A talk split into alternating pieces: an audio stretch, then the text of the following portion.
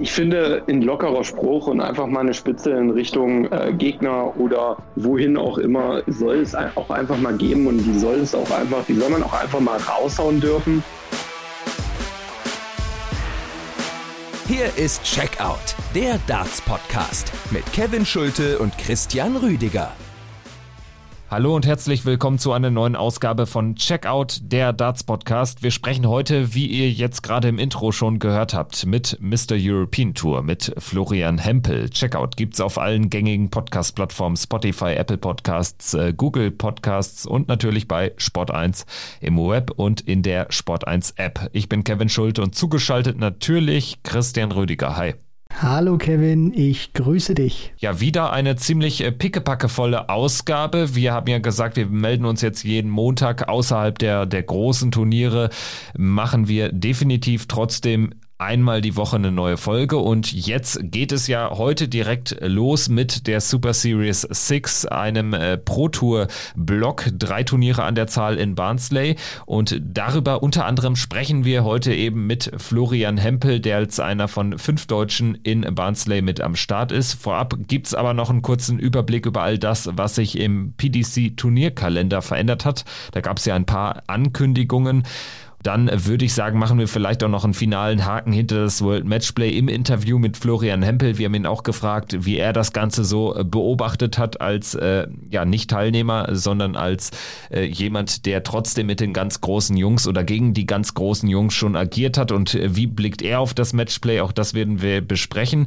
Und ich würde sagen, wir äh, gehen aber erstmal in die Folge rein mit eben äh, diesen aktuellen News aus der Welt der PDC und das betrifft vor allen Dingen den Turnierkalender. Der wurde nochmal leicht angepasst, Christian. Eigentlich waren ja nur zwei Events in dieser Woche geplant. Jetzt gibt's noch ein drittes anstelle von zwei geplanten European Tour Qualifier Events, die es einfach nicht mehr braucht. Ja, definitiv. Also da hat man die rausradiert und hat sich dann dazu entschlossen, nochmal ein Proto-Event mehr mit reinzunehmen. Ich finde, das ist auch wirklich gut, dass man da jetzt äh, diesen Dreierblock dann jetzt auch hat, der eben jetzt ultimativ vor der Tür steht. Ich glaube, da werden sich jetzt auch die Tourcard-Holder freuen, dass es statt zwei Tagen in äh, Barnsley dann eben jetzt drei Tage sind, die sie dort verbringen können. Von daher, ich glaube, das wird jetzt auch persönlich für die Spieler nicht so einen ganz großen Unterschied machen. Natürlich für ein einige wie ein Raymond van Barneveld zum Beispiel, für den die ersten drei European Tour Qualifier natürlich eine Katastrophe waren, der hätte sicherlich ganz gerne noch vier und fünf gespielt, um sich dann noch in diesem Jahr auf der European Tour blicken zu lassen. So wird das wahrscheinlich erst ins nächste Jahr dann äh, greifen müssen, dass Barney dann mal wieder auf der European Tour zu sehen sein wird. Deswegen äh, für die einen sicherlich nicht ganz so schlimm, die anderen hätten ganz gerne noch einen gespielt, um sich vielleicht zu qualifizieren. Aber alles in allem, ich glaube, das wird jetzt nicht den Braten fett machen.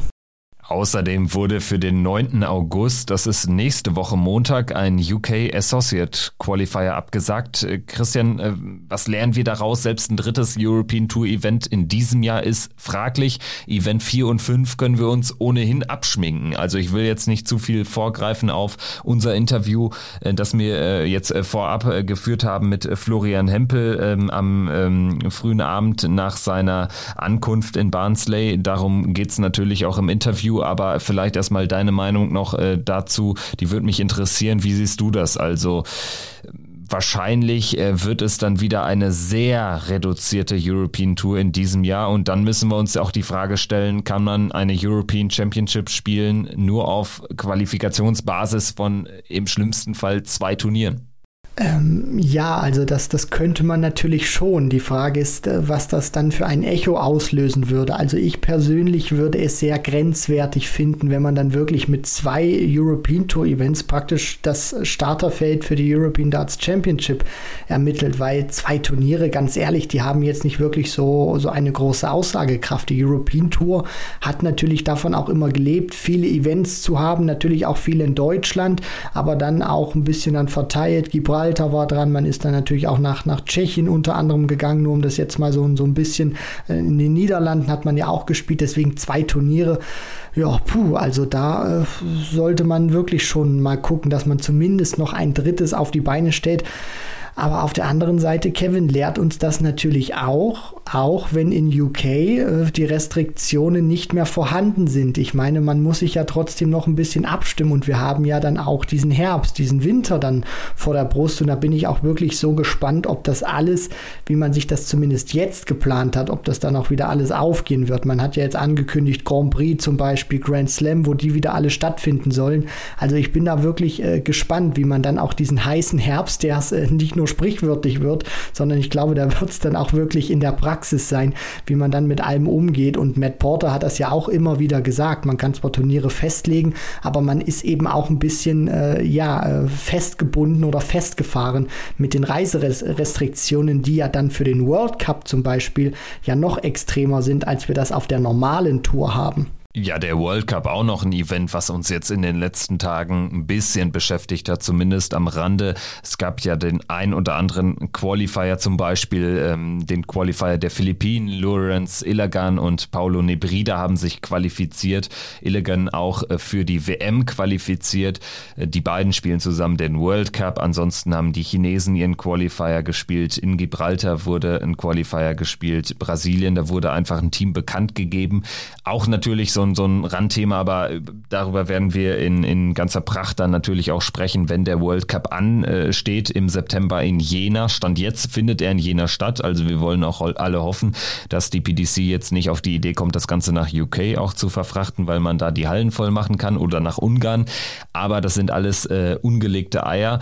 Ähm, wir sind mal gespannt und gerade bei dem Thema European Championship Vielleicht braucht es dann einfach auch noch einen Eintages-Qualifier. Vielleicht lässt man nur die 24 Besten der Order of Merit auf Basis der zwei Turniere rein und spielt dann noch einen Eintages-Qualifier. Oder man vergibt Wildcards. Ich hoffe nicht, aber ähm, alles ist ja grundsätzlich erstmal denkbar.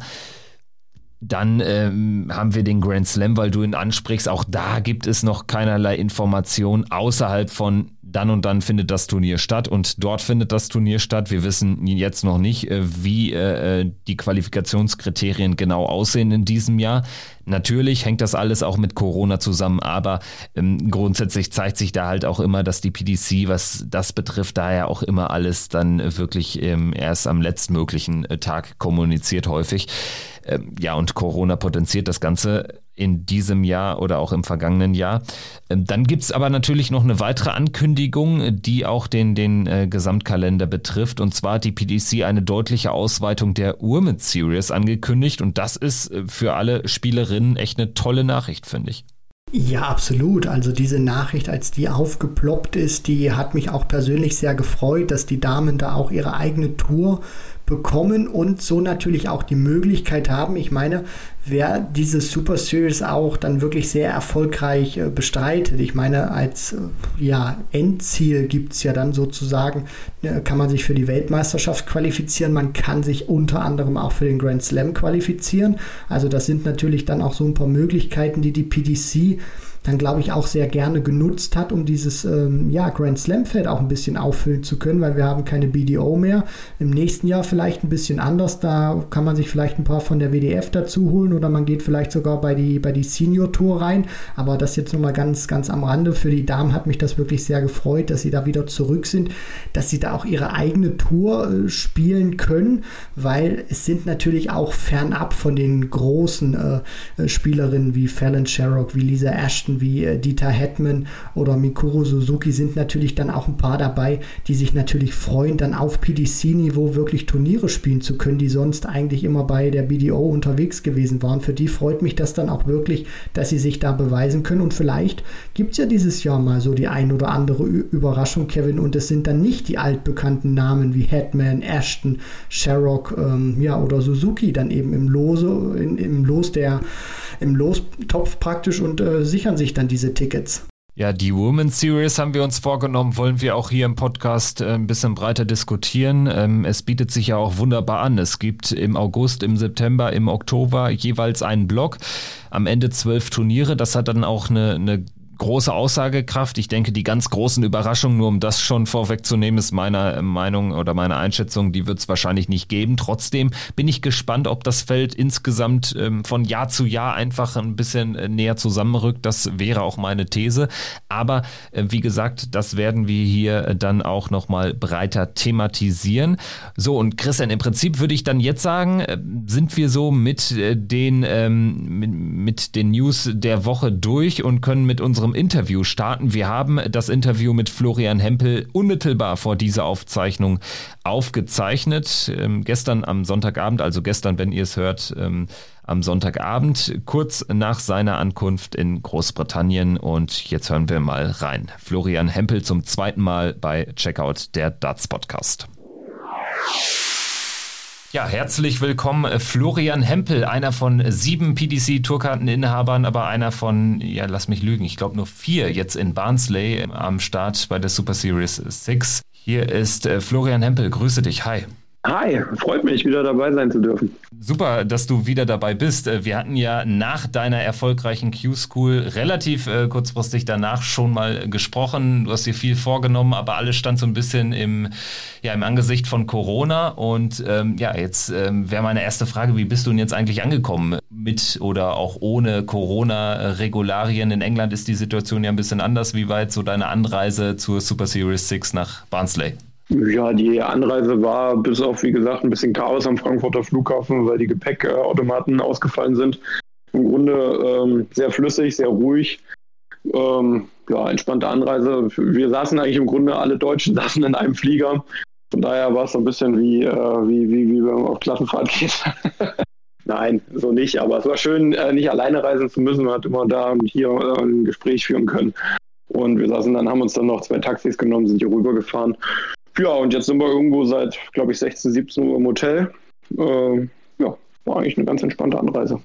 Das ist äh, schön zu hören, Flo. Und uns würde auch mal interessieren, wie hast du denn jetzt so die vergangenen äh, Tage und Wochen natürlich auch verbracht, jetzt von der Super Series 5 bis zur Super Series 6, gerade auch Stichwort Training. Hast du das jetzt nochmal so im Vorfeld von Super Series 6 hochgeschraubt? Wie ähm, können wir uns das da vorstellen? Nimm uns da mal mit. Ja, also äh, im Vorfeld der Super Series äh, 5 ähm, hatte ich einen sehr, sehr, sehr guten Tagesablauf, ähm, habe sehr, sehr viel ähm, vormittags äh, trainiert, ähm, auch äh, unter anderem mit Gabriel Clemens, hatte so meine festen Trainingszeiten. Ähm, ja, dann, äh, nachdem ich von der Super Series 5 abgereist bin, ist natürlich, ähm, der Herr Clemens ist da geblieben wegen dem Matchplay. Und äh, da war dann leider in dem Fall nicht mehr viel mit Training zusammen. Ähm, ja, und dementsprechend ist mein äh, Tagesplan noch ein bisschen durcheinander gerutscht, leider. Aber ich habe trotzdem sehr viel trainiert ähm, und ja, habe auch die Zeit äh, natürlich äh, privat genutzt und auch für äh, diverse Projekte links und rechts. Ich war ähm, in Bad Salzuflen bei einer Exhibition und bei diversen Workshops und ähm, ja, habe äh, auch noch das ein oder andere Turnier spielen können. Weil du es gerade angesprochen hast, du hast mit Gaga trainiert, der dann natürlich auch noch äh, bei Matchplay am Start war. Ähm, wie ist das bei dir, wenn du jetzt ähm, zu Hause bist? Äh, schaust du dann auch äh, exzessiv Darts zum Beispiel, wenn dann die Neutage Matchplay sind? Schaust du dann viel im Fernsehen oder geht das dann eher so nebenbei ähm, oder schaust du es auch gar nicht? Wie ist das bei dir? Ich muss gestehen, ich habe nicht ein einziges Spiel von Matchplay live gesehen. ähm, wenn man so den ganzen Tag von früh bis abends irgendwie mit Darts zu tun hat, äh, selber mit Training und links und rechts noch so Dinge äh, macht wie äh, ja, Turniervorbereitung, ähm, ja, den YouTube-Channel mit Data Rossa, ähm, ja, die Workshops vorbereitet, dann ist man abends einfach froh, auf der Couch zu sitzen und vielleicht mal nicht über Daten nachdenken zu müssen und dann läuft vielleicht im Fernsehen auch was anderes. Ähm, als das Matchplay. Natürlich habe ich mir die Ergebnisse angeguckt und man kriegt natürlich die Highlights mit, allein schon durch die äh, sozialen Medien. Ähm, ja, aber live geschaut habe ich mir tatsächlich, äh, live angeschaut habe ich mir tatsächlich nicht ein einziges Spiel. Da wandelst du tatsächlich so ein bisschen auf den Spuren von Phil Taylor, weil der hat uns auch mal erzählt, dass er einer ist, der eigentlich gar nicht viel schaut, außer es sind wirklich mal so richtige Kracherpartien, die ihn interessieren. Wenn er jetzt mal denkt, Michael van Gerven könnte jetzt in dem Spiel richtig verlieren, das hat er uns äh, auch mal so erzählt. Also so Partien von van Gerven, wenn er mal denkt, okay, jetzt kriegt er vielleicht die Hucke voll, die interessieren ihn schon, aber ansonsten ist er auch äh, recht wenig mit, mit Darts. Und ähm, da ich jetzt gerade Phil Taylor ähm, erwähnt habe, Stichwort natürlich auch World Matchplay, Phil Taylor Trophy, die hat sich ja einer geholt, der sehr viel Respekt vor ihm hat, Peter Wright. Ähm, wenn wir uns mal dieses Turnier auch anschauen, auch von den Statistiken, wie, wie, wie sehr hat dich das beeindruckt, Flo? Du hast zwar jetzt nicht jedes Spiel live gesehen, hast du gesagt, oder kein einziges, aber du hast natürlich schon mitbekommen, was Peter Wright da ans Board gebrannt hat. Ja, unfassbar. Also, was, also die, die Leistung, die er da gebracht hat, die, ähm, ja, die, die ist wirklich einfach, die, die kann man auch wirklich nicht wirklich, oder die kann ich persönlich nicht in Worte fassen, weil die unfassbar stark ist über so viele Tage und so viele Lags innerhalb eines Spiels, ähm, so eine Dominanz auszustrahlen. Ähm, das war schon beeindruckend. Aber was ich noch viel beeindruckender fand, war ähm, die Ansage von ihm am dritten Tag der Super Series zu sagen, ich gewinne morgen das Turnier, also den vierten Tag der Super Series und ich gewinne das Matchplay. Und das genau so eiskalt durchzuziehen, ähm, das ist eine mentale Stärke, die da ähm, in dem Kerl aktuell vorherrscht. Das, also das finde ich so beeindruckend. Vor allem, weil man merkt ja immer wieder das Niveau, ähm, die Dichte. Es ist nicht mehr so, dass es nur noch die Top 10 gibt. Es gibt jetzt die Top 100 und noch darüber hinaus, wo jeder jeden schlagen kann. Und dann mit wirklich das wirklich vorherzusagen, unfassbar. Bevor wir vielleicht jetzt ganz konkret auch auf, auf äh, deine bisherigen PDC-Leistungen zu sprechen kommen, da gab es ja auch eine tolle Woche oder ein, äh, ein, toller Tag zum Beispiel mit der Qualifikation für drei European Tour Events. Noch eine Frage zum World Matchplay, indirekt zumindest. Ähm, es gab ja so äh, ziemlich viele Sticheleien zwischen den Topspielern. Also Peter Wright, du hast es auch schon angesprochen, sehr selbstbewusst, hat quasi seinen Turniersieg bei der Super Series 5 äh, bei diesem letzten Turnier angekündigt und natürlich auch den Matchplay-Sieg schon angekündigt angekündigt. Ähm, dann gibt es einen äh, Michael van Gerven, der auch immer eine große Klappe hat. Gavin Price sowieso. Ähm, wie blickst du da drauf? Äh, schaut man sich da was von ab? Äh, wie bewertest du das Ganze? Ähm, ich meine, du willst ja vielleicht auch mal ein großer werden. Ähm, wie schaust du da drauf auf diese Mindgames, sag ich mal? Ja, ich glaube, dass, dass diese Mindgames ähm, in, in, in den Niederlanden oder auch hier auf der Insel nochmal anders gewertet werden und anders gespielt werden, als wir sie vielleicht aus Deutschland äh, kennen. Hier ist das wirklich eine Stichelei, wo die Leute sich einfach so ein bisschen anstacheln und ähm, in, ich will es nicht böse meinen, aber ähm, in unserer Kultur wird das dann doch ganz, ganz schnell als arrogant, überheblich, großkotzig ähm, gewertet. Ähm, man kriegt nicht nur medial, sondern auch äh, mittlerweile über Social Media wirklich auf den Deckel dafür, vor allem wenn man im Nachhinein keine Leistung bringt. Das kommt ja auch noch in, da hinzu. Ähm, und das wird hier nochmal irgendwie anders gelebt. Aber ganz ehrlich, die Jungs, äh, die drei genannten Spieler, das ist Nummer eins, Nummer zwei und Nummer drei der Welt, was wollen sie sagen? Ja, ich guck mal, vielleicht zweite Runde. Also, äh, was sollen sie sagen, wenn sie gefragt werden, was, was, was hoffst du dir beim Matchplay? Äh, wenn ich Nummer eins, zwei oder Nummer drei der Welt äh, bin, dann würde ich halt sagen, ja, okay, äh, ich fahre dahin, um das Turnier zu gewinnen. Das machen aber auch äh, unter anderem die 29 anderen auch. Die fahren auch nicht hin und sagen, ich guck mal, wie weit es geht. Nein, die fahren zum Turnier und wollen das Turnier am Ende des Tages gewinnen. Das will, wollen auch bei jeder Players Championship die 128 Spieler, die dort anreisen. Ist das jetzt vielleicht auch was, Flo, wo, wo du sagst, das kann man sich auch ein bisschen abschauen, so diese, diese Art und Weise, wie sie diese Kopfspielchen machen? Oder würdest du da eher sagen, hm, gerade in Deutschland ein bisschen vielleicht auf die Bremse treten, weil hier in dieser Kultur, du hast es schon angesprochen, Facebook, Twitter, da kriegt man ja, die deutschen Spieler erfahren das ja oft, gerade Max Hopp, kriegt man ja dann sehr häufig auch oft eine ziemlich grobe Kelle vom bunten Teller, so ein bisschen auch wirklich mitgegeben. Ähm, ich finde, ein lockerer Spruch und einfach mal eine Spitze in Richtung äh, Gegner oder wohin auch immer, soll es auch einfach mal geben und die soll es auch einfach, die soll man auch einfach mal raushauen dürfen, ähm, die auch vielleicht unterm Strich vielleicht nicht von jedem immer hundertprozentig ernst gemeint ist. Äh, und da sollte man einfach nicht immer alles so auf die Waagschale werfen, ist meine Meinung. Ähm, wenn ich, wenn ich irgendwo sitze und in einem lockeren Gespräch bin und ähm, ja, lass dann einfach mal einen blöden Spruch raus, der kann natürlich irgendwie überheblich oder arrogant wirken, natürlich. Aber der ist dann halt einfach spaßig gemeint. Und ich meine, wenn ich ans Board gehe und ich kriege dann nach 6-0, 10-0, 12-0 auf den Sack, ja, mein Gott, dann habe ich halt schlecht gespielt oder der Gegner hat sich angestachelt gefühlt und äh, wollte mir zeigen, hey, pass auf, Kumpel, äh, mit mir nicht nochmal so ein Spruch. Aber das gehört halt auch einfach dazu. Das ist Sport, das sind Emotionen. Ähm, ja, und Ja, sich selber zurücknehmen. Natürlich, man, äh, man, man, man passt schon auf. Man kriegt das natürlich mit. Gerade Max, was, was, was der Kerl, der arme Kerl da wirklich äh, zu spüren bekommt. Ähm, ich musste auch mal eine Lanze brechen. Der Kerl ist 24, glaube ich. Ähm, seit, glaube ich, jetzt achtmal, siebenmal bei der WM dabei gewesen. So lange die deutsche Nummer eins. Ähm, mittlerweile die Nummer zwei in Deutschland und spielt einen so geilen Dart. Und wenn der Kerl mal keine 100 im Average spielt, ist, ist, ist Polen offen bei uns. Also ähm, wo kommen wir denn da hin? Ähm, tut mir leid. Ähm, ja, sicherlich hat er mal gesagt, er wird Weltmeister, ja. Das ist, da ist er, also ganz ehrlich, da ist nur einer in Deutschland vor ihm einen Schritt näher dran und das ist Gabriel Clemens, weil er eine Order of Merit vor ihm steht. Ja. So, und alle anderen sollten vielleicht mal gucken, dass sie dahin kommen, äh, wo Max schon überall war. Du sprichst das Alter an. Das ist natürlich auch wichtig zu erwähnen, immer wieder. Ähm, sicherlich wird es dem einen auch irgendwie aus den Ohren raushängen, aber man kann es ja nicht oft genug betonen. Im äh, Dartsport ähm, ist man mit 24 eben noch nicht im besten Alter, wie man das jetzt im Fußball wäre oder so. Oder ich meine, du kommst aus dem Handball, da kann man jetzt auch nicht mit, mit äh, 50 noch im Tor stehen, es sei, es sei denn, man heißt vielleicht Henning Fritz, aber äh, stimmt. Ne? Also grundsätzlich ist das ja, ist das ja immer wieder ein Faktor, der, der auch im Dartsport besonders ist. Da gibt noch ein paar andere andere Sportarten, aber grundsätzlich ähm, ist das ja ein Sport, den man unfassbar lange betreiben kann. Und das ist ja vielleicht auch das Schöne. Ne? Ja, es ist auch wunderschön. Also ich meine, ich bin jetzt äh, 31, habe mit dem Sport mit 27 angefangen und ähm, bin froh, dass ich in zwei Jahren noch nicht aufhören muss. also von daher alles gut. Wir sind darüber auch ziemlich froh, denn Flo, bist du bereit? Jetzt wollen wir ausführlich über dich sprechen. Na dann her damit. Alles klar. Du bist jetzt, kann man so sagen, rund sieben, acht Monate auf der Tour, beziehungsweise wenn wir dann die, die Q-School natürlich 10 Februar bist du jetzt so rund ein halbes Jahr auf der Tour das war auch eine sehr turbulente Zeit bislang für dich gewesen. Du hattest, musstest leider ein paar Super Series Events absagen, hast dich dann aber jetzt auch hinten raus für drei European Tour Events qualifiziert, was nur drei weitere geschafft haben. Wie würdest du jetzt so dein erstes halbes Jahr oder deine ersten Monate auf der PDC Tour beschreiben? Mm, ja, eine kleine Achterbahnfahrt. Also man holt natürlich die Tourkarte, ist total happy, äh, Eupho voller Euphorie und muss dann kurzfristig äh, die Dinge absagen.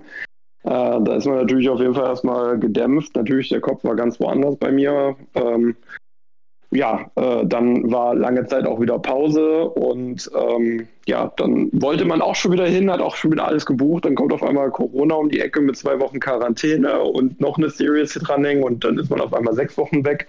Das heißt, das konnte ich auch nicht ganz realisieren. Ähm, ja, dann darf man dann endlich mal ähm, spielen, also in England. Und ähm, ja, und wenn man schon ein halbes Jahr verpasst, dann muss man halt gucken, dass man das halbe Jahr irgendwie aufholt, dass mir das natürlich in den vier Tagen äh, so gut gelingt. Also was heißt so gut? Ich meine, ich habe jetzt zweimal dritte Runde, glaube ich, erreicht und zweimal zweite Runde. Ähm, das ist jetzt auch nicht, wo ich sage, hey, ich stand jetzt hier viermal im Viertelfinale oder irgendwas. Ähm, ich habe halt ein paar Spiele gewonnen, aber ich fühle mich halt angekommen. Ich fühle mich halt als, ähm, ja, ich fühle mich halt auch einfach jetzt als ja, Tourcard-Holder. Ja, und ich meine, völlig zu Recht äh, kannst du aber ja auch äh, positiv draufschauen, gerade auf diese eine Woche, die du da ansprichst, weil ich sag mal, als Rookie ist es ja immer besonders schwer, dann auch anzukommen. Du hast selbst vor ein paar Monaten, als wir dich hier im Podcast schon zu Gast hatten, gesagt, es wird für dich auch wichtig sein, Eindrücke zu sammeln. Nimm uns jetzt vielleicht mal mit, wie waren denn deine ersten Eindrücke auf der Pro Tour, speziell jetzt erste Super Series in UK? Du hast jetzt gerade schon mal ein bisschen angerissen, aber wenn man jetzt ähm, nochmal äh, spezifischer ähm, da zurückblickt, ähm, kommst in die Halle, plötzlich sind da Price, Wright, Van Gerven spielen sich da warm und spielen vielleicht neben dir an Bord. Was geht einem da durch den Kopf? Das kann ich auch. Nein, Quatsch. Nein, äh, was, man, was einmal wirklich äh, vor Augen geführt wird, ist, die werfen am Practice Board auch mal eine 45. Das, ähm, und das, das nimmt man einfach wahr. Und ähm, da denke ich mir halt, okay, Kollege, das kann ich auch. Nein, äh, ganz ehrlich, wir, wir müssen, ähm, es, ist, es ist halt so, man muss einfach auch das abschalten. Also klar ist es was anderes, wenn auf einmal der Kollege mit dem grünen Hemd an dir vorbeiläuft und nicht äh, auf dem Fernseher an dir vorbeiläuft. Ähm, aber das sind alles nur Menschen wie du und ich, die sind unfassbar erfolgreich in diesem Sport. Das sind ähm, ja, das sind einfach, die sind so erfahren, die Jungs, die sind die, natürlich hinterlassen die irgendwie Eindruck, aber man muss das irgendwie so schnell wie möglich ab, ab, abschütteln, dieses Gefühl. Und das habe ich versucht. Und ähm, ganz ehrlich, als ich meine Auslesung am ersten Tag gesehen habe mit Steve Beaton, wo man auch sagt, ey, so eine Ikone in diesem Sport, ne? Aber man muss dann auch einfach sagen, ey, ich gehe jetzt ans Board, ich will das gewinnen. Und dann habe ich mir auch gedacht, okay, das ist halt jetzt auch mal eine Losung, die nicht äh, José de Sousa heißt. Ähm, das muss man jetzt halt auch einfach mal versuchen mitzunehmen in dem Moment. Ja, und dann, ähm, ja, habe ich gewonnen. Du bist ja jetzt auch, weil du das schon mal ansprichst, so dann auch Stichwort Auslosung, wo du dich dann ähm, ja auch in die Runden danach gespielt hast. Ich glaube, äh, zweimal bist du an Price sogar schon gescheitert und einmal an Johnny Clayton. Also die Waliser, gerade die großen Waliser, haben es dir auch angetan. Also das war vielleicht so eine Art kleines Kryptonit bislang für dich gewesen. Aber mich würde da auch mal interessieren, was, was geht da einem wirklich jetzt durch, durch den Kopf, wenn du dann da wirklich stehst. Ich glaube, einmal dritte Runde war es sogar gewesen gegen Price. Du spielst dann gegen den aktuellen Weltmeister eigentlich in deiner eigenen Kabine mit dem. Wie, wie ist da so dieses, dieses Gefühl? Ähm, ja, es war, also ich glaube, ich hatte ja Price direkt am ersten Tag, dann in der zweiten oder dritten Runde, ich weiß es gar nicht, ich kann es gar nicht mehr ganz genau sagen, wann ich wann, wen, in welcher Runde hatte. Ähm, da hatte ich ja, glaube ich, da weiß ich auf jeden Fall 6-2 verloren. Da hatte ich auch nicht 100, nie das Gefühl, dass ich sage, ich habe jetzt eine Chance, hier das Spiel zu gewinnen. Manchmal hat man dieses Gefühl einfach. Ähm, und als ich gegen Johnny Clayton gespielt habe, ähm, ich, ich spiele, glaube ich, am Ende 99er Average und Johnny Clayton 105. Ähm, ich meine, da liegen sechs Punkte im Average dazwischen. Aber ich stand ganz, ganz selten mal hinter jemandem am Board und wusste, egal was ich jetzt werfe, ich verliere. ähm, man, man wirft selber 140, 140 und weiß, okay, das reicht hier noch nicht mal, dass ich auf Doppel werfen kann. Das war ein ganz, ganz eigenartiges Gefühl. Ich hatte nie das Gefühl, irgendwie schlecht zu spielen. Aber ich hatte immer das Gefühl, das wird hier nicht reichen.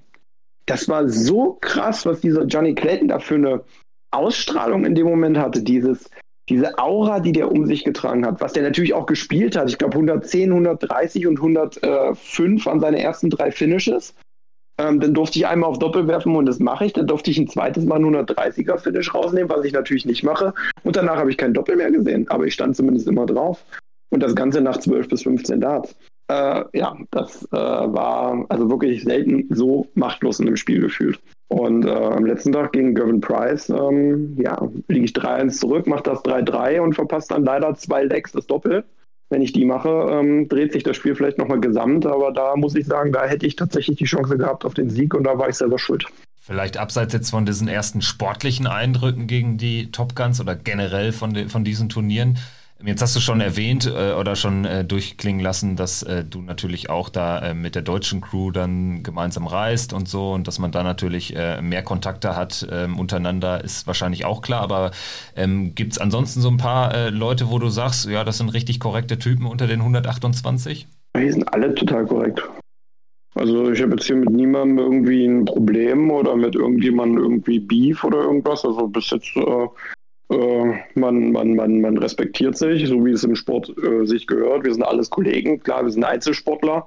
Äh, was an Bord passiert, äh, ja, passiert an Bord und äh, bleibt äh, an Bord. Danach kann man sich halt hoffentlich die Hand geben. Also ich auf jeden Fall mit allen. Und ähm, ja, dann ist alles gut. Also ich habe mit niemandem irgendwie ein Problem. Gar nicht. Und drei, mit denen du wahrscheinlich kein Problem hast, weil du es ja gerade angesprochen hast, Rob Cross, Keen Barry, Simon Whitlock, ja unter anderem äh, drei weitere, die sich genauso wie du für die äh, drei European Tour Events qualifiziert haben. Das war ja eine außergewöhnliche Leistung nach dieser vergangenen Super Series, dann da auch noch wirklich alle drei mitzunehmen. Ähm, kann man das so, Flo, als deinen ersten Durchbruch auf der PDC Tour bezeichnen? Was heißt Durchbruch? Also ähm, es, war halt ein, es, es, war ein guter Tag. Also ich meine, ich hatte am Ende des Tages sieben Spiele, die konnte ich alle für mich entscheiden. Äh, es war ein extrem langer Tag. Hinten raus hat man auch einfach gemerkt, äh, wer hat noch die, äh, wer hat noch, noch, noch, noch mehr, mehr Saft im Tank, sage ich mal. Oder den meisten Saft im Tank. Also gerade das Spiel gegen, äh, gegen Doby im letzten Qualifier, ich glaube, da war uns beiden nicht mehr so ganz, äh, ganz, ganz, ganz bewusst, dass wir hier irgendwie äh, noch gute Dart spielen können eigentlich. Weil ich meine, äh, Chris Dobby spielt, glaube ich, 80 und nicht 81, dass wir das beide besser können. Das hat Chris, glaube ich, am zweiten Tag des Super Series äh, eindrucksvoll bewiesen. Da hat man wirklich einfach gemerkt, okay, hier ist bei allen eigentlich schon fast die Luft raus. Ähm, da hat dann nur noch Wille und äh, ja, eigentlich Wille entschieden. Ne? Äh, ja, aber was heißt Durchbruch? Ich meine, ja, ich bin halt da, um Spiele zu gewinnen. Und äh, wenn sich die Chance bietet, dann versuche ich natürlich irgendwie einen Fuß in die Tür zu bekommen. Und das ist mir an dem Tag ganz gut gelungen. Ja, und damit bist du jetzt auch äh, im Ranking ähm, ja angekommen, äh, würde ich sagen. Gerade wenn man jetzt äh, schaut, European Darts Championship, da wissen wir jetzt alle noch nichts äh, Konkretes, äh, ähm, ob die unter denselben Voraussetzungen stattfindet wie im, in den letzten Jahren, sprich die 32 Besten in der European Tour Order of Merit.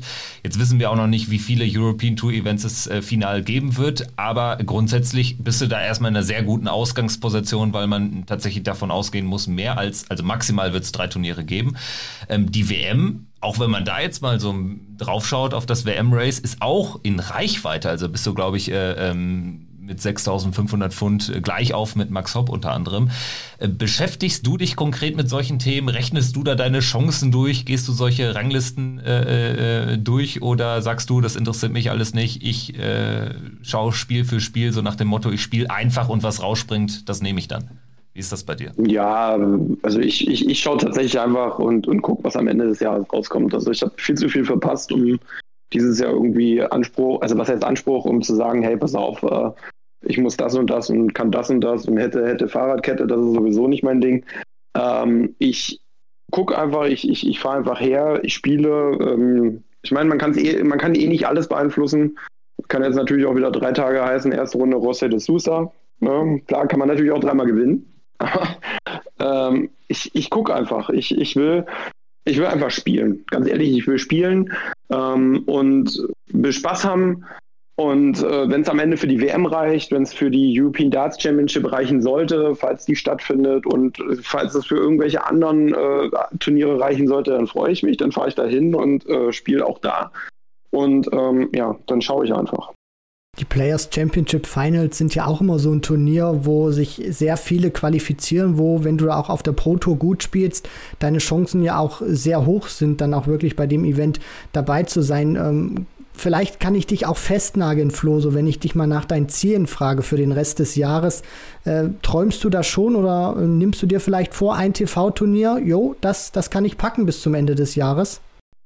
Ja, also ne, wenn man jetzt mal guckt, European Darts Championship sollte die stattfinden. Ich bin für drei Turniere qualifiziert. Wenn die drei stattfinden, dann äh, kann man eigentlich schon sagen, dass da ein, dann, dann relativ großer Schritt schon hingetan ist.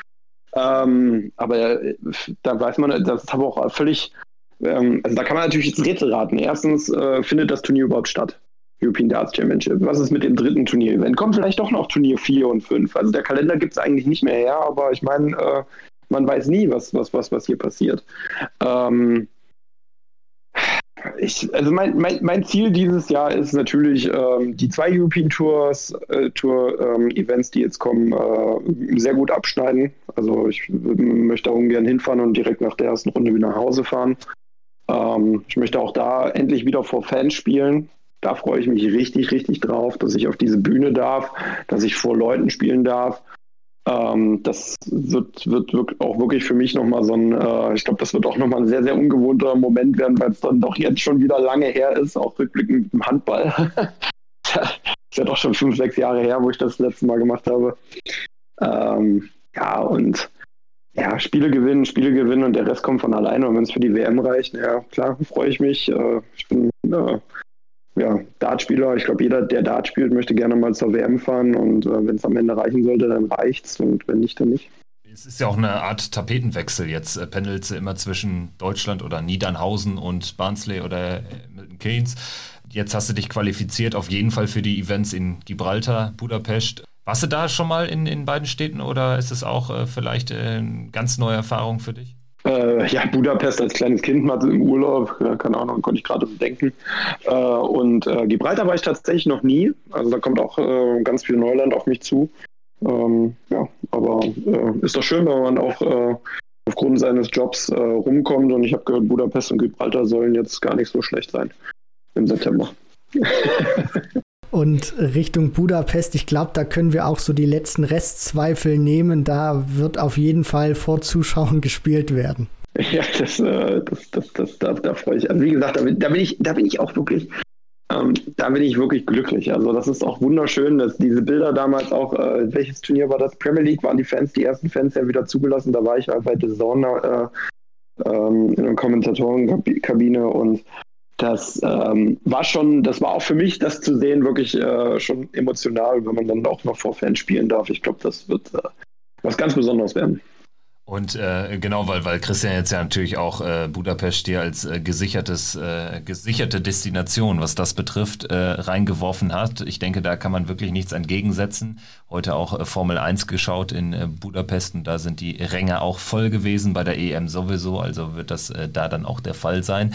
Jetzt ist das natürlich auch eine, eine politische, eine politische Frage, aber rein so, so, äh, ähm, das wollen wir jetzt nicht diskutieren, aber rein so persönlich wie, wie gehst du mit, mit Corona um in diesen Bubbles im Flieger, dann äh, bei diesen Reisen? Ist das für dich irgendwie jetzt gerade noch ein Thema, wo du sagst, äh, fühlt sich irgendwie unwohl oder sagst du, nee, das passt schon alles so, du hältst dich an die Regeln und ja, alles weitere kann man dann vielleicht eh nicht beeinflussen. Wie, wie gehst du damit um? Ja, also natürlich halte ich mich ja an alle Regeln. Ich bin in erster Linie unfassbar froh, dass wir äh, überhaupt die Möglichkeit bekommen oder ich persönlich auch die Möglichkeit bekomme, diese Reisen, diese Turniere äh, antreten zu dürfen, aufgrund dieser Sonderregelung, aufgrund dieser Bubble, was hier im Hintergrund gearbeitet wird, äh, mit diesen, auch mit diesen ähm, ja, äh, Freistellungen aufgrund des Profisport, äh, äh, des, des Reisens und was man überhaupt, also man muss immer gucken, ähm, die ganze Welt steht irgendwie still oder stand jetzt lange Zeit still und irgendwie hat die PTC trotzdem geschafft, dieses Jahr nochmal 30 Players Championships an den Start zu kriegen.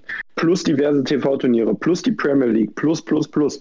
Und da muss man schon mal irgendwie den Hut vorziehen. Und ähm, ich bin in erster Linie wirklich sehr froh, dass ich da äh, überhaupt die Möglichkeit zu bekomme, ähm, ja, das Ganze antreten zu können, das Ganze mitnehmen zu dürfen ähm, halte mich natürlich an alle Regeln. Also ich meine, hier in England ist ja jetzt ja auch wieder sehr viel gelockert worden. Ähm, seit dem 19. Juli, glaube ich, aber ich äh, habe trotzdem meine Maske äh, auf, weil ich ja auch äh, gucken will. Ich meine, äh, ich bin jetzt zwar noch, ich bin jetzt zweimal geimpft, aber die zwei Wochen sind noch nicht um. Und äh, ich wäre gerne am Mittwoch, wenn ich zum Test gehe, negativ, damit ich nicht zehn Tage hier in der Quarantäne rumhängen muss. ja. Ja, du sprichst es gerade an, dieses Thema natürlich auch Corona-Restriktionen, die sind ja in UK so gut wie gar nicht mehr vorhanden. Äh, wie, wie ist das da jetzt? Also es hat sich auch im Vergleich zu Super Series 5, was ja noch in der Bubble gespielt wurde, sage ich jetzt mal, auch ein bisschen was verändert. Wie ist das jetzt bei Super Series 6? Ich habe gehört, oder Keen Barry hat auch auf Twitter geschrieben, er hat vor seinem Flug einen negativen Test gemacht. Das heißt, er wird jetzt wahrscheinlich im Hotel keinen mehr gemacht haben, so wie das jetzt eigentlich immer Standard war. Wird er jetzt noch in der Bubble gespielt oder wie ist da so die Ausgangslage bei euch in Barnsley? Also es ist ein bisschen, also wir äh, mussten alle, ähm, die Non-UK-Spieler mussten alle den Reisebestimmungen folgen. Also sprich, die englische Regierung hat ja hier dieses Ampelsystem äh, anhand der Länder äh, und auch zur Einreise brauchten wir alle negativen Test. Ähm, bei der Anreise brauchen wir jetzt keinen negativen Test mehr im Hotel. Ähm, allerdings morgen am Spielort müssen wir einen negativen Test äh, vorlegen. Ähm, da wir, der darf natürlich auch äh, ähm, Antigen-Test, der nicht älter als 48 Stunden sein darf. Dementsprechend kann ich meinen von heute Morgen dafür von, benutzen. Ähm, die UK-Spieler allerdings müssen morgen früh vor Antritt ihrer Reise zum Spielort einen negativen Test, äh, äh also den Test machen. Und der muss dann halt auch beim Spielort negativ sein.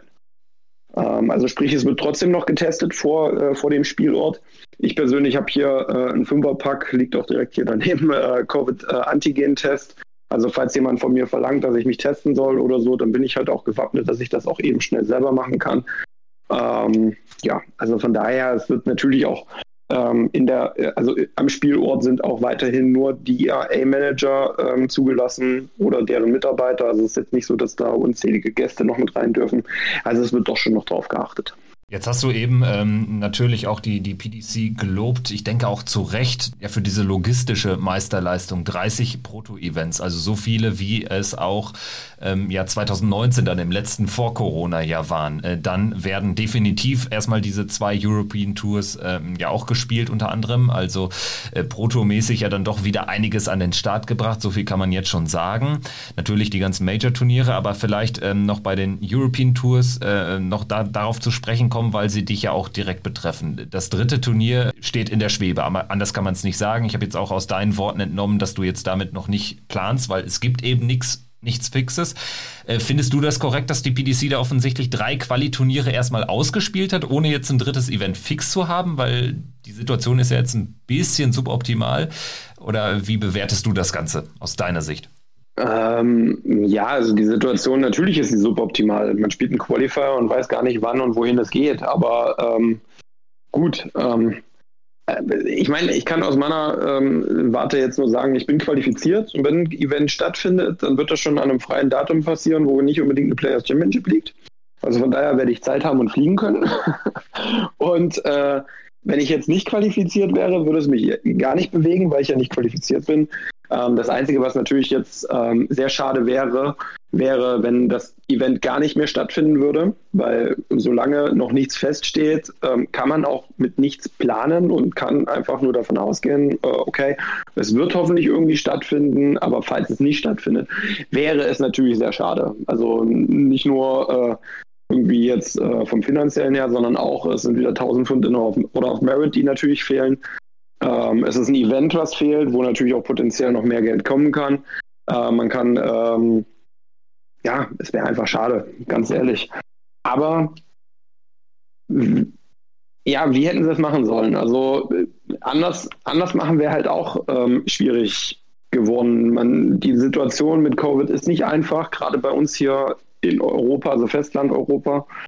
Ähm, und von daher, äh, wenn sie mich, also wenn sie, wenn sie den Qualifier nicht gespielt hätten und hätten mich jetzt für einen Qualifier nach England fliegen lassen, glaube ich, wäre ich auch nicht so begeistert gewesen. Ja, wahrscheinlich muss man äh, sagen, also Worst Case wäre tatsächlich, wie du, wie du es angesprochen hast. Du qualifizierst dich für dieses Event, wann auch immer es stattfindet, aber ähm, im Prinzip ist die Qualifikation wertlos. Ich denke, das darf nicht passieren. Das wird aber, glaube ich, auch nicht passieren, weil man sieht ja zum Beispiel auch irgendwelche Nordic and Baltic Qualifier, äh, die sich äh, in 2019 für irgendwelche Events äh, in 2020 qualifiziert haben. Die spielen dann jetzt also äh, deswegen, ich glaube, ähm, dass das Schlimmste, was dir passieren kann, und das erwarte ich aber auch von, von PDC, von PDC Europe, ist, dass du dann äh, eine Qualifikation erreicht hast für ein European Tour Event in 2022, um mal ganz weit nach vorne zu schauen, weil alles andere wäre ja äh, total unfair. Ja, das wäre natürlich, äh, ja, das, das, wäre natürlich äh, schön und ähm, egal welche Lösung sie jetzt äh, am Ende des Tages präsentieren, ähm, muss man auch damit leben. Äh, ich würde mich natürlich freuen, wenn das Event dieses Jahr noch stattfindet und ich hätte mich auch sehr gefreut, wenn wir noch ein viertes und fünftes Event äh, gesehen hätten. Äh, vielleicht sehen wir es noch, vielleicht auch nicht. Also wenn man mal einen Blick in den Kalender wirft, wüsste ich jetzt nicht, wo sie die noch spielen wollen, aber ähm, ja, naja, also da wird sich auf jeden Fall noch einiges bewegen, gerade äh, was PDC Europe betrifft ähm, und die European Tour. Ja, vielleicht war man da auch am Anfang, wo man das angekündigt hat, ein bisschen zu übereifrig oder überambitioniert gewesen, dass man mal fünf gleich fix terminiert hat, hat man jetzt auch äh, die Qualifier gestrichen, vier und fünf.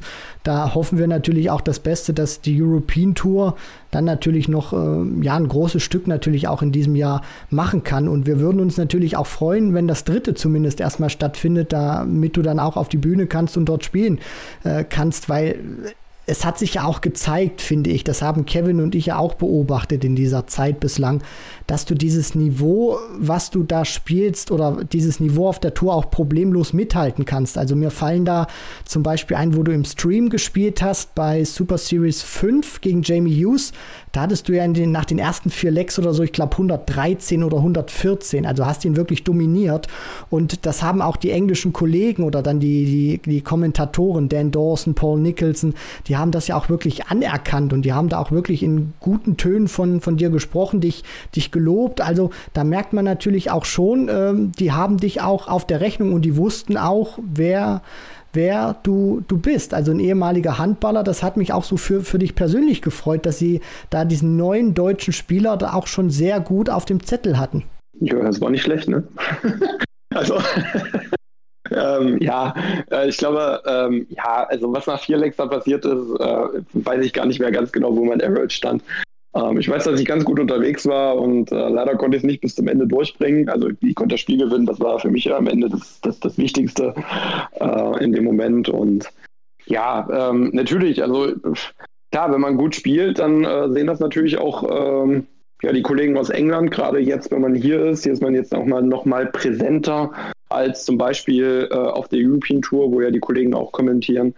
Ähm, ja, und ähm, da freut man sich natürlich auch selber, wenn das anerkannt wird. Ganz konkret jetzt im Rahmen der, der Events, äh, der Proto-Events, äh, hast du dir eine Art Routine angeeignet oder so, dass du ähm, irgendwie so und so lange dann irgendwie vorher am Practice-Board stehst, dass du irgendwie ganz besonders äh, früh aufstehst oder spät, äh, so spät es geht? Wie, wie kann ich mir das vorstellen? Also gibt es da irgendwie schon so eine Art Routine, die da bei dir eingeht? Eingekehrt ist in deinen ähm, beruflichen Alltag?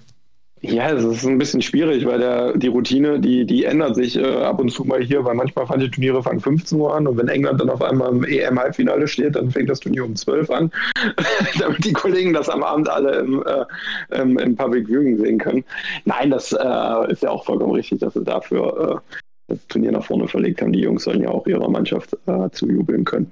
Nein, also äh, klar, ich äh, stehe morgens auf, äh, versuche eigentlich äh, ja, relativ fix äh, eine halbe Stunde am Practice Board zu stehen, direkt nach dem Aufstehen, einfach den Arm ein bisschen locker bewegen, ein bisschen, bisschen ein paar Darts werfen, ähm, dann ja, duschen, frühstücken, dann wieder ans Practice Board und dann fahre ich in etwa ungefähr zwei Stunden, bevor das Turnier losgeht, fahre ich in die Halle. Ähm, das reicht mir äh, vor Ort äh, äh, ein bisschen ja, anzukommen, sage ich mal. Wir haben ja meistens einen deutschen Tisch, äh, wo wir dann alle zusammensitzen. Und ähm, da ist ja auch immer Bewegung drin. Ne? Die einen gehen mal raus, die anderen gehen ans Practice Board und, und, und. Ähm, ja, und dann äh, pendle ich so ein bisschen zwischen äh, ja, Tisch und Practice Board. Ähm, habe dann eigentlich auch schon die Auslosung im Kopf, weiß dann auch, ob ich das erste oder vierte Spiel habe. Ja, und dann versucht man die Zeit so ein bisschen zu überbrücken, äh, indem man einfach, äh, ja, wie gesagt, den Arm locker hält, aber nicht so overpacen. Ja, und wenn man ein gutes Gefühl hat am Practice Board, dann nimmt man sich vielleicht mal eine kleinere Pause und äh, bis, wenn das Gefühl nicht da ist, dann äh, steht man da halt eine Weile länger. Ja, du hattest ja damals bei uns am Anfang gesagt, für, für dich wird es darauf ankommen, erstmal Sachen wahrzunehmen, Eindrücke zu sammeln, zu lernen. Wie fällt da so dein, dein Fazit bislang aus? Mm, ja, das, äh, das ein Dart-Turnier ist äh, wie jedes andere auch, nur dass die Jungs ein bisschen besser sind. in, in, in, also, äh, was heißt ein bisschen besser? Also, dass da, dass da das, also alle auf der Tour haben ihre Daseinsberechtigung. Ähm, ja, also ich glaube, unterm Strich, äh, mein Fazit ist, äh, da kann jeder verdammt gut Dart spielen. Ähm, und es sind aber auch alles nur Menschen. Und das merkt man einfach. Also im Prinzip kann man ja vielleicht auch bilanzieren, wenn ich das jetzt so, so entnehmen kann. Ähm, du hast jetzt irgendwie dein Spiel nicht umgestellt in keiner Art und Weise. Du hast jetzt irgendwie spielerisch nichts angepasst, nichts anpassen müssen, weil du einfach auch dann so selbstbewusst bist und dein Spiel spielst, egal gegen wen, oder? Ja, also mein Spiel angepasst, nein. Also ich, ich, ich werfe die Darts noch, äh, glaube ich, wie vor einem halben Jahr, würde ich behaupten. Also ich habe jetzt nicht irgendwie groß irgendwie jetzt versucht, mir irgendwas anzueignen, was andere machen äh, weder im, im, Spielsystem noch im Rhythmus noch irgendwo anders. Ähm, oder abseits des Boards überhaupt nicht. Da mache ich einfach mein Ding. Dafür bin ich auch einfach äh, zu, ähm, ja, also zu sehr ich. Also ich will halt auch ich sein. Und ich weiß am besten, was mir persönlich gut tut. Natürlich guckt man links und rechts und kommt, ja, vielleicht probiert man mal was, aber ähm, ja, die Zeit zum, des, des, des wirklichen Probierens ist halt hier jetzt auch schon wieder schon fast vorbei. Also das ist halt das Problem. Ähm, was, was, was ich natürlich bin, ich bin deutlich selbstbewusster in meinem Spiel geworden, das muss man sagen. Also äh, wo ich äh, vor einem Jahr oder vor anderthalb Jahren gerade in so wichtigen Partien in engen Phasen noch die sichereren äh, Wege gegangen bin, ähm, gehe ich jetzt einfach die Wege, die ich auch am Practice Board spiele, die ich auch in jedem anderen Spiel spiele.